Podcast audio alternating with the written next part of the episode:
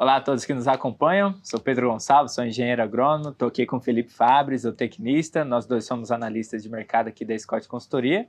Estamos aqui para a gravação de mais um Mercado Sem Rodeios, né? Trazendo aí que, que tudo que a gente viu desse mercado agropecuário para essa semana, pegando aí esse começo do mês de junho, né?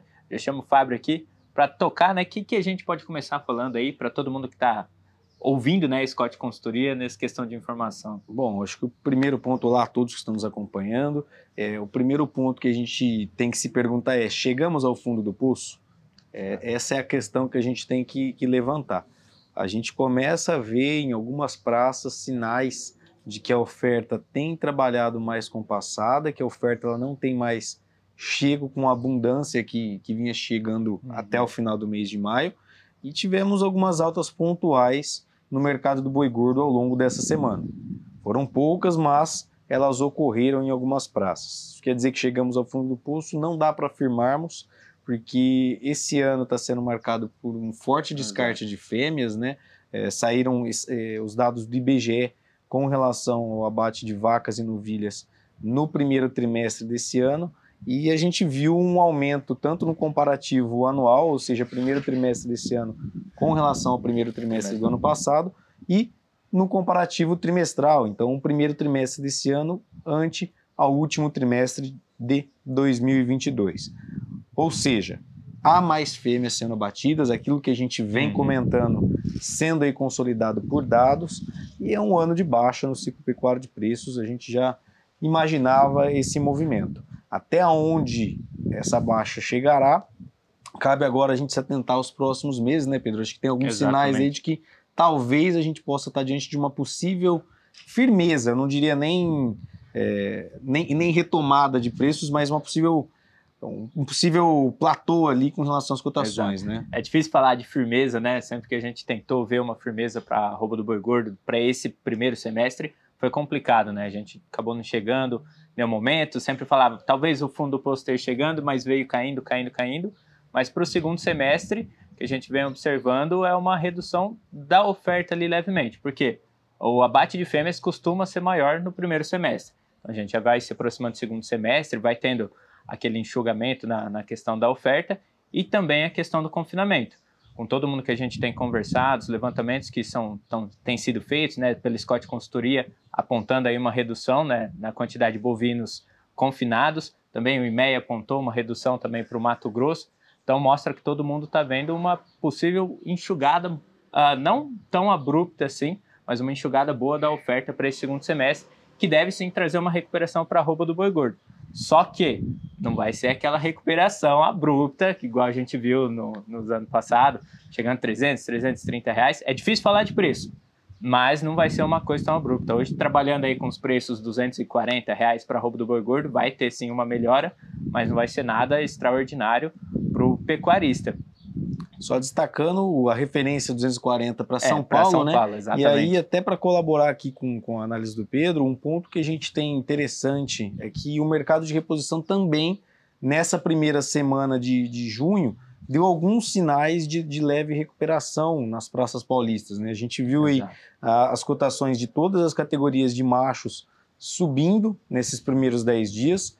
É, a, a, o que nos repassam é que a oferta ela deu uma ligeira minguada nesse, nesses primeiros dias, então a gente vê aí um cenário onde o boi gordo tem trabalhado mais lateralizado com relação às suas cotações nesse começo de, de mês, nesses primeiros 10 dias de junho, e na reposição também um cenário de lateralização para ligeiras altas com relação às cotações, com destaque aí as categorias mais eradas, com o pessoal buscando um pouco mais pro confinamento, mas com uma demanda que vem aquém do que a gente poderia Exatamente. ter, até com a queda nos preços dos insumos bem forte nessa temporada, é, o confinador não está estimulado a, a, a, confinar, né? O que a gente tem sentido aqui na Scott Consultoria, porque há, há confinadores ainda com insumos adquiridos da última safra a serem, digamos assim, liquidados dentro da, da, da sua propriedade, então um custo aí de aquisição relativamente elevado.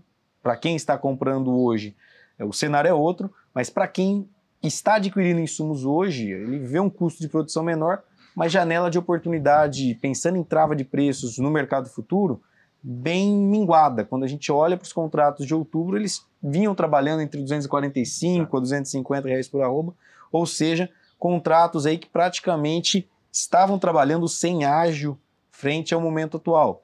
Isso pode dar uma virada para o segundo semestre. A gente acredita que talvez essa oferta venha mais enxuta e colabore com um viés mais altista, claro, sem explosão de preços, Exatamente. conforme a gente já comentou. No mercado doméstico, a gente pode ter uma retomada de consumo, né? Exatamente. É, o varejo vem, vem trazendo quedas aí nas cotações, né? algumas quedas expressivas. A gente viu redução né, na cotação da carcaça casada para fêmea, também para o boi inteiro. Uh, boi castrado veio com redução. Também para o atacado e varejo ali, os preços vêm em queda.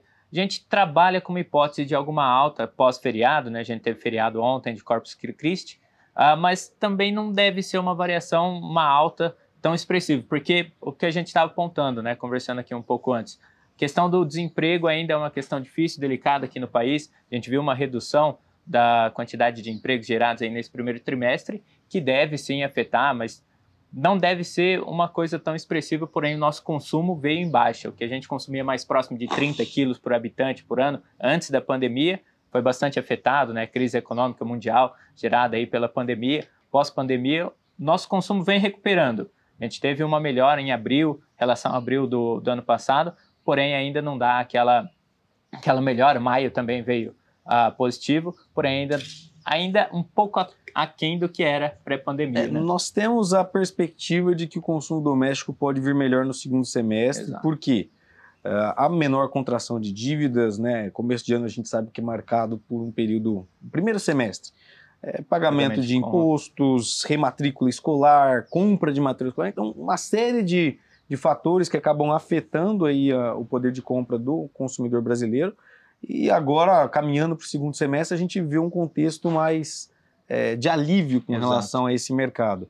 E aí a gente tem, pelo menos no varejo hoje, tá, nessa, nesses primeiros 10 dias de junho, uma redução com relação ao preço médio dos cortes no varejo, ou seja, nos supermercados a gente já está observando essa queda na roupa do boi gordo chegar, mas não é na mesma intensidade que ocorreu para a roupa do boi gordo, tá? Mas isso nos leva a crer em um enxugamento dos estoques dentro dos próximos dias que pode acabar levando a indústria a sair em busca de mais boiadas. No mercado externo, a dinâmica não mudou, a gente Exato. segue com um ritmo de exportação bem interessante, mas o preço pago pelo comprador internacional ainda segue é, abaixo no comparativo anual, tá? Então isso acaba gerando aí essa, essa esse cenário para o exportador de não pagar ágio hoje com relação às praças paulistas, por exemplo, né? Que Exato. a gente vê um cenário onde a arroba do boi para o mercado interno e a arroba do boi China tem pra, trabalhado praticamente no mesmo patamar. É diferente de outras regiões onde a gente vê um ágio aí, dependendo de onde a gente estiver falando, chegando até 30 reais por arroba. Praças mineiras, por exemplo, Exatamente. que tem aí como referência esse ágio ocorrendo hoje. Mas, claro, isso tudo depende de outros fatores, de vários momentos, mas em resumo a gente acredita em um viés aí de melhora no curto e médio prazo, é, melhora de escoamento, melhora com relação a preço na arroba, mas melhora singela, a gente singela, não deve ver mais esse, esse cenário tão baixista que a gente acompanhou ao longo do mês de maio, e no mercado externo, a nossa perspectiva mantém-se aí com relação ao que a gente vinha comentando de que pode ser um ano recorde em termos de Exatamente. volume, mas em faturamento talvez a gente peque um pouco, a gente pese um pouco no que tange o faturamento, tá certo? Bom, acho que era isso, né, Pedro? Exatamente, acredito que seja só isso. Só lembrando a todos que o Confina Brasil está rodando, a gente já está passando pelas propriedades de São Paulo, ainda vamos passar pelo Paraná, Goiás, Minas Gerais nessa primeira rota. Se você quiser saber mais sobre o projeto, é só acompanhar nas nossas mídias, arroba Scott Consultoria e também arroba Confina Brasil, com um diário de bordo especial no site confinabrasil.com. Mais informações vão ter aqui na descrição do vídeo, também vai ter um QR Code aparecendo aqui na nossa tela.